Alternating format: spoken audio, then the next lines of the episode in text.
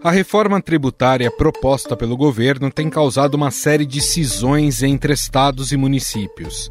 Enquanto alguns vão ganhar em arrecadação, como é o caso de São Gonçalo, no Rio de Janeiro, que vai crescer 3,9%, outros vão perder, como Barueri, em São Paulo, que terá queda de 0,9% da receita anual. Já entre os estados, são Paulo, Espírito Santo, Mato Grosso e Mato Grosso do Sul estão entre os que perderão em arrecadação. A proposta de reforma tributária seca, se ela não tivesse nenhuma compensação, seria muito ruim para o meu estado, mas com as compensações, transição federativa, fundo de desenvolvimento regional. É, então, nós estamos apoiando a reforma tributária, mas lógico, no mesmo, na mesma intensidade, defendendo o estado do Espírito Santo. Então, neste momento, é, não tem uma unidade né, entre os governadores.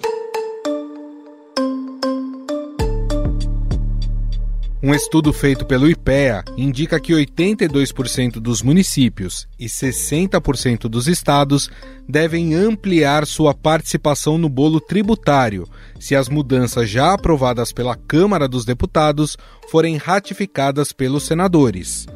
As cidades de menor produto interno bruto per capita seriam as que mais ganhariam com a mudança, ou seja, cerca de 50 bilhões de reais trocariam de mãos beneficiando 82% das cidades brasileiras, onde vivem 67% da população. Com essa nova forma de cobrança, então, dos impostos, 82% das cidades do país ganhariam receitas. No caso dos estados, 60% sairiam ganhando. Só para a gente ter uma noção, no cenário mais pessimista, aquele que o país cresceria só 4% ao longo de 20 anos, nenhuma capital teria perda de arrecadação.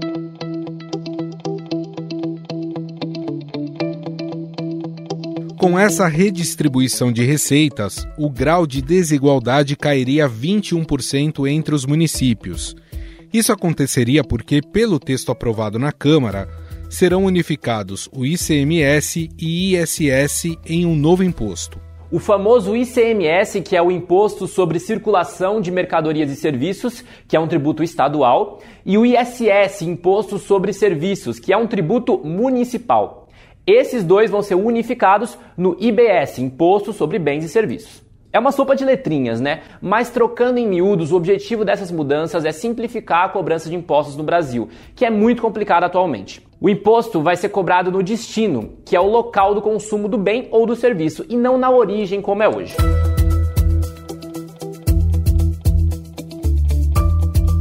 Ou seja, haveria uma redistribuição de renda que sairia das mãos dos estados e cidades mais ricas para aqueles mais pobres. Vou dar um exemplo que acontece no estado de Goiás. A diferença de receita per capita entre a cidade mais rica, que é Alto Horizonte, e a mais pobre, que é Santo Antônio do Descoberto, chega a 127 vezes. Com a reforma, essa diferença cairia para quatro vezes. No entanto, quando falamos que estados e municípios vão perder, o cenário não é bem assim. Existe uma regra de transição que vai durar 50 anos e que já foi aprovada na reforma. O que os pesquisadores do IPE dizem também é que, na prática, o que vai acontecer é uma redução das desigualdades que existem hoje entre as cidades do país. Mas só lembrando, né, Thaís? São 50 anos aí de transição, 50 anos pela frente, ninguém vai sentir essas mudanças do dia para a noite.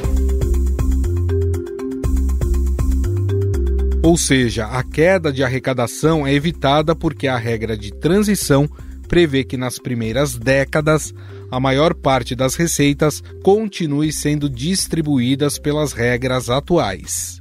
No cenário pessimista, apenas 32 cidades brasileiras correriam risco de chegar ao final desta transição com menor receita do que hoje. Entre os municípios estão cidades muito ricas, que são sedes de refinaria de petróleo ou hidrelétricas, como Paulínia, no interior de São Paulo.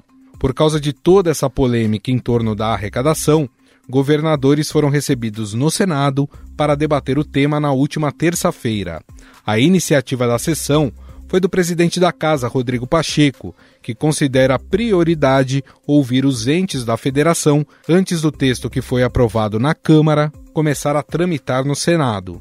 O relator da PEC, senador Eduardo Braga, reforçou que a reforma vai além dos mandatos dos governadores é uma reforma de Estado.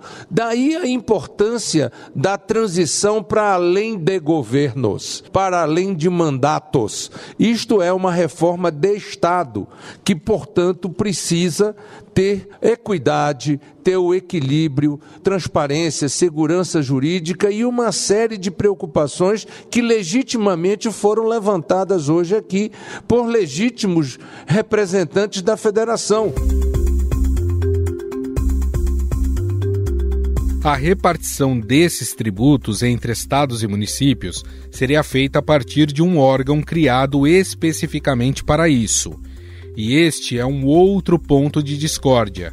Isso porque as entidades da federação temem perder autonomia sobre a própria receita. Mas uma reforma tributária ela não pode ser um instrumento de concentração de riqueza em estados já mais ricos e mais populosos. É preciso que, neste momento, possam ter compensações é, de um sistema que vai privilegiar e favorecer a cobrança no destino, na área do consumo, no local do consumo.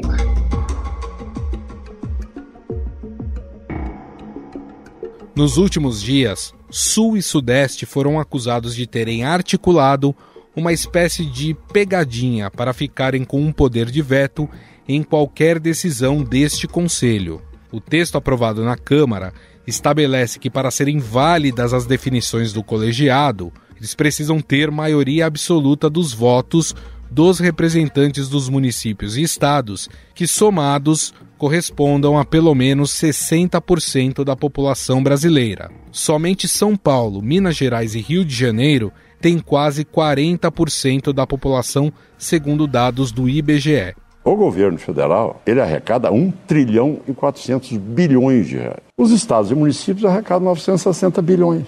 Agora, ele quer colocar quase 100% da arrecadação de estados e municípios e ele entra com 30%.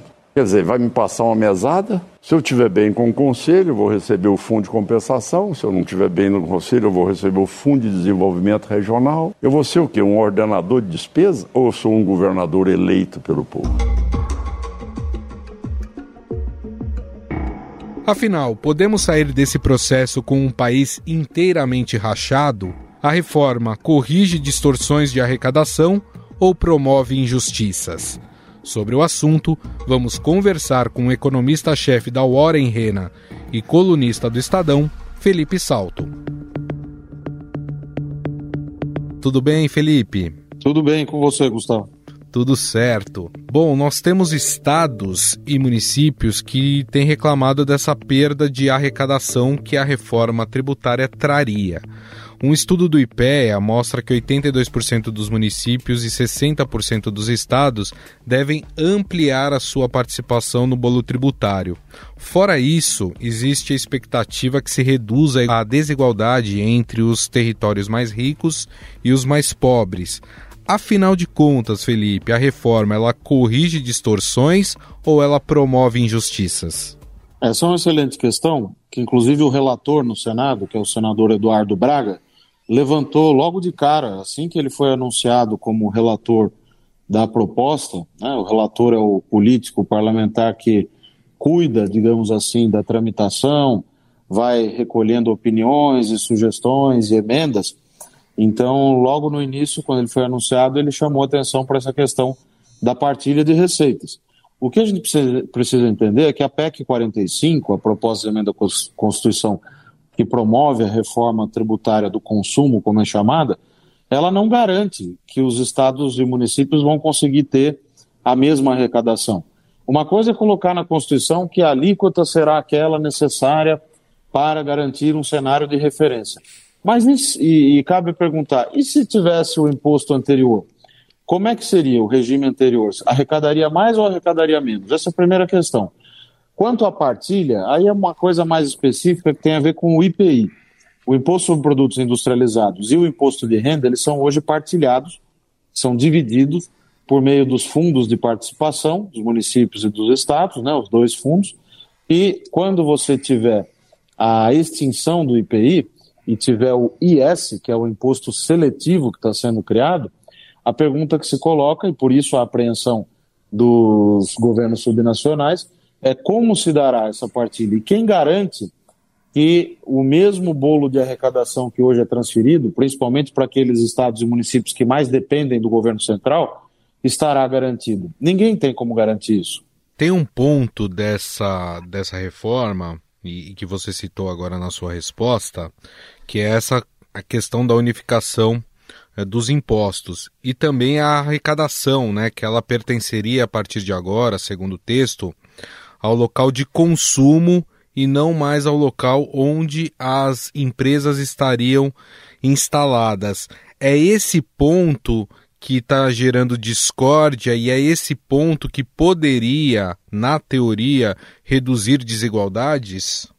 Não, a migração para o destino é a grande promessa da reforma tributária do consumo. Eu sou a favor da migração para o destino e defendia que se fosse fazer uma reforma para valer, teria que mexer nas alíquotas interestaduais do ICMS por meio de resolução do Senado, o que seria muito mais fácil do que uma PEC. Ah, mas os estados não aceitariam. Bom, do jeito que está, nós estamos com uma conta tão cara. Você vê que os fundos que estão previstos na PEC já estão subindo para quase 80 bilhões no ano de, de, pico, né, de aportes da União, que é, valeria muito mais a gente ter gastado mais tempo e feito algo para aprimorar o regime atual. Como foi escolhido um caminho mais radical, o que a gente precisa é, entender é se de fato essa promessa da migração para o destino vai ser cumprida. Porque migrar para o destino significa, quando eu tenho uma operação entre dois estados diferentes, é, onde vai ser é, é, registrada a arrecadação? De quem é a arrecadação? A quem pertence essa receita? Hoje é majoritariamente na origem. Com a reforma, lá em 2033, porque a transição começa em 2029 e termina supostamente em dezembro de 2032, né? Então, lá em 2033, você vai ter uh, isso mudando para o estado de destino. Aí o que acontece? Os estados que são, como a gente chama, exportadores líquidos, né? olhando para o comércio interestadual, os que exportam liquidamente para outros estados, esses tendem a perder a arrecadação durante um tempo. Então, o que, que se prevê na, na PEC? Uma transição bem longa, que é a segunda transição, né? até 2078. Então, o que, que vai acontecer? Em que pese em 2033 você já ter, pela previsão da PEC, o que eu sou bastante cético, né? mas é o que está lá, essa, uh, o IBS, que junta o ICMS e o ISS no destino, a partilha do bolo arrecadado do IBS não vai ser de acordo com o destino. 90% vai ser de acordo com a fotografia da pizza, da distribuição de receitas anterior à reforma.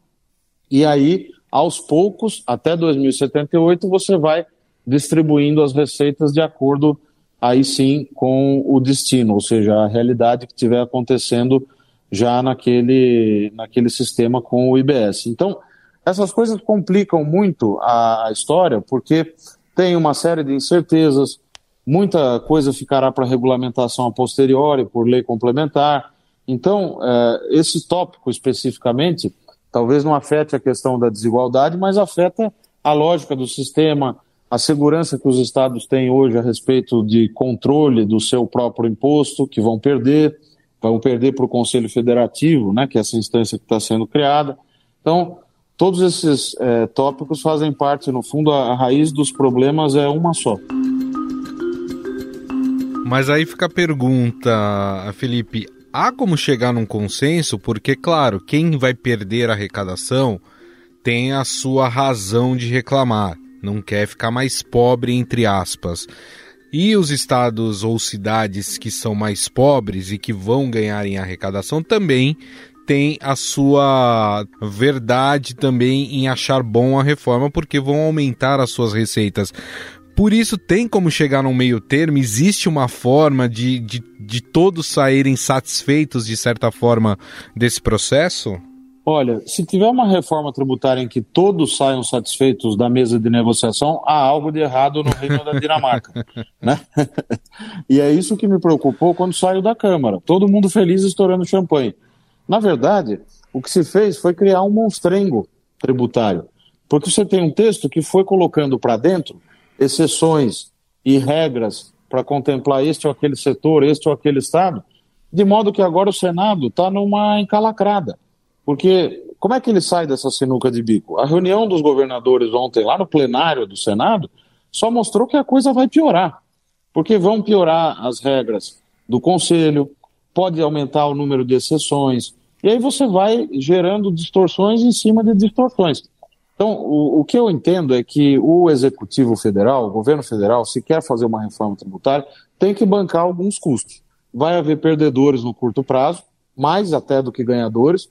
E qual é a promessa da reforma tributária? É o efeito econômico que pode gerar a longo prazo. Né? Então, esse efeito nem se discute, quer dizer, estão discutindo o curtíssimo prazo, virou varejo de novo. É a mesma discussão do ICMS, por isso que eu sou cético quanto à aprovação é, dessa emenda constitucional. Eu acho que se for para fazer dessa maneira, é melhor ficar como está. O senhor citou o conselho, né? Que é, esse conselho, aliás, está criando muita polêmica, é outra polêmica dessa reforma tributária. Primeiro, porque os estados é, não querem perder a autonomia sobre a sua arrecadação. Né? No, no, caso, o Conselho decidiria a distribuição desses tributos. E também há uma tentativa aí de estados que juntos contenham aí mais de 60% da população brasileira de virarem uma espécie de vetores de decisões, né? E os estados menores estão reclamando em relação a isso. O conselho deve ser o, o ponto nevrálgico aí do Senado ou tem outros?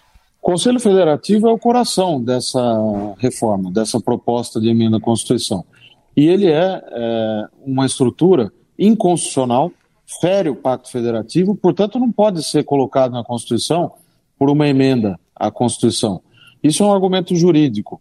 Agora, do ponto de vista federativo, o Estado vai perder a sua capacidade de arrecadar para o Conselho, o Conselho vai também partilhar os recursos, normatizar o novo tributo, o IBS, vai distribuir crédito para contribuinte e ainda vai dirimir conflitos.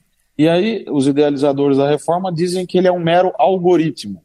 Bom, se fosse um mero algoritmo, uma regra a ser rodada por um computador é, potente, então não precisaria de 54 representantes ali, percebe? Com todo esse poder previsto na PEC. É por isso que a regra que foi aprovada na Câmara com o critério populacional de representatividade foi ontem atacada né, por estados é, que não concordam com a proposta que foi feita lá na Câmara e foi aprovado assim. Né? Então, vai mudar a regra do Conselho de governança, você vai ter provavelmente aumento de exceções, e pode ter outras coisas, como critérios de partilha dos recursos do Fundo Nacional de Desenvolvimento Regional que está sendo criado, que também acabem distorcendo esse texto ainda mais do que é, o que foi feito pela Câmara. Isso que me preocupa, porque a minha esperança é que o Senado melhorasse a proposta. O que nós estamos vendo é que ele pode piorar, na verdade. Ou seja, é, a reforma tributária que é tão necessária para o nosso país vai acabar saindo uma, uma reforma que não ajuda em absolutamente nada o país? Eu acho que de duas uma, ou sai uma reforma tributária ruim, ou uh, não sai a reforma. Né? Eu ainda acho que é mais provável que se aprove né, essa, essa PEC, mas vai haver aí muitos estágios ainda depois desse da promulgação da emenda à Constituição, porque muita coisa ficou para regulamentação por meio de lei complementar. Então, é, esse debate ainda vai muito longe. E, e, a gente tem, a, caso seja aprovado de fato a reforma tributária, a gente cai no risco de ter um país completamente rachado. A gente já ouviu já estados querendo compor aí consórcios, né? Já existe o consórcio do Nordeste. Aí o, o governador de Minas Gerais, Romeu Zema, propôs o consórcio Sul e Sudeste. A gente pode acabar vendo rachas muito profundos no país por causa dessa reforma tributária? Não, o que eu acho é que o nosso federalismo, é, nós só damos, estamos dando mais uma prova de que a gente não uh, escolheu fortalecer o nosso federalismo. na hora do vamos ver, de fazer reformas, é sempre uma centralização exagerada do ponto de vista da formulação das políticas e tudo, e uma descentralização apenas no que se refere à partilha de receita. Tanto é assim que a briga, a discussão federativa, do Pacto Federativo, ela está há décadas centrada na partilha de receita. Quando a gente já sabe pelas evidências empíricas que a mera partilha de receita eh, não gera desenvolvimento, não gera redução das desigualdades entre os estados. Era isso que a gente devia estar debatendo. Então, eh, para que não aconteça o que você está apontando como um risco, e de fato é um risco, o que nós precisaríamos ter era um plano nacional de fato que olhasse para as características de cada região, programasse políticas públicas à altura dos desafios de cada região, provesse treinamento para as burocracias locais e não só a partir de recursos, que é no fundo o que está se transformando essa discussão da PEC. Se vai ser 40 ou 75 bi no fundo de compensação e de desenvolvimento regional, se o critério do, do fundo de participação vai ser assim o assado, e se vão entrar critérios de renda para favorecer os estados mais pobres, e aí os estados mais ricos também querem algum tipo de é, compensação em termos de negociação no texto. Então, está muito desorganizado esse debate. Né? Eu acho que o grande risco que nós temos é de ter um sistema tributário que não vai melhorar em relação ao que a gente tem hoje e até pode deixar uma herança, todo esse processo da discussão da reforma, muito ruim do ponto de vista do funcionamento das coisas e do próprio Pacto Federativo. Muito bem. Bom, a gente vai acompanhar aí a continuidade dessas discussões que agora acontecem no Senado Federal, que vai analisar o texto que veio da Câmara e vai propor as mudanças ou não para seguir aí para uma votação Uh, e aí aquela história, se tiver mudanças no Senado, o texto volta para a Câmara, enfim, isso pode ser que não termine nem neste ano a discussão em relação à reforma tributária. Mas gostaria de agradecer mais uma vez aqui a entrevista do economista-chefe da Warren Rena e colunista do Estadão, Felipe Salto, a quem eu agradeço mais uma vez pela participação. Muito obrigado, viu, Felipe? Eu que agradeço a você, Gustavo, aproveitando para cumprimentar o Estadão e agradecer pelo convite. Estadão Notícias. O Estadão Notícias desta quinta-feira vai ficando por aqui. Contou com a apresentação minha, Gustavo Lopes. O roteiro, produção e edição são minhas, de Jefferson Perleberg e Gabriela Forte. A montagem é de Moacir Biasi. Mande sua mensagem ou sugestão para o nosso e-mail podcast@estadão.com. Um abraço e até mais.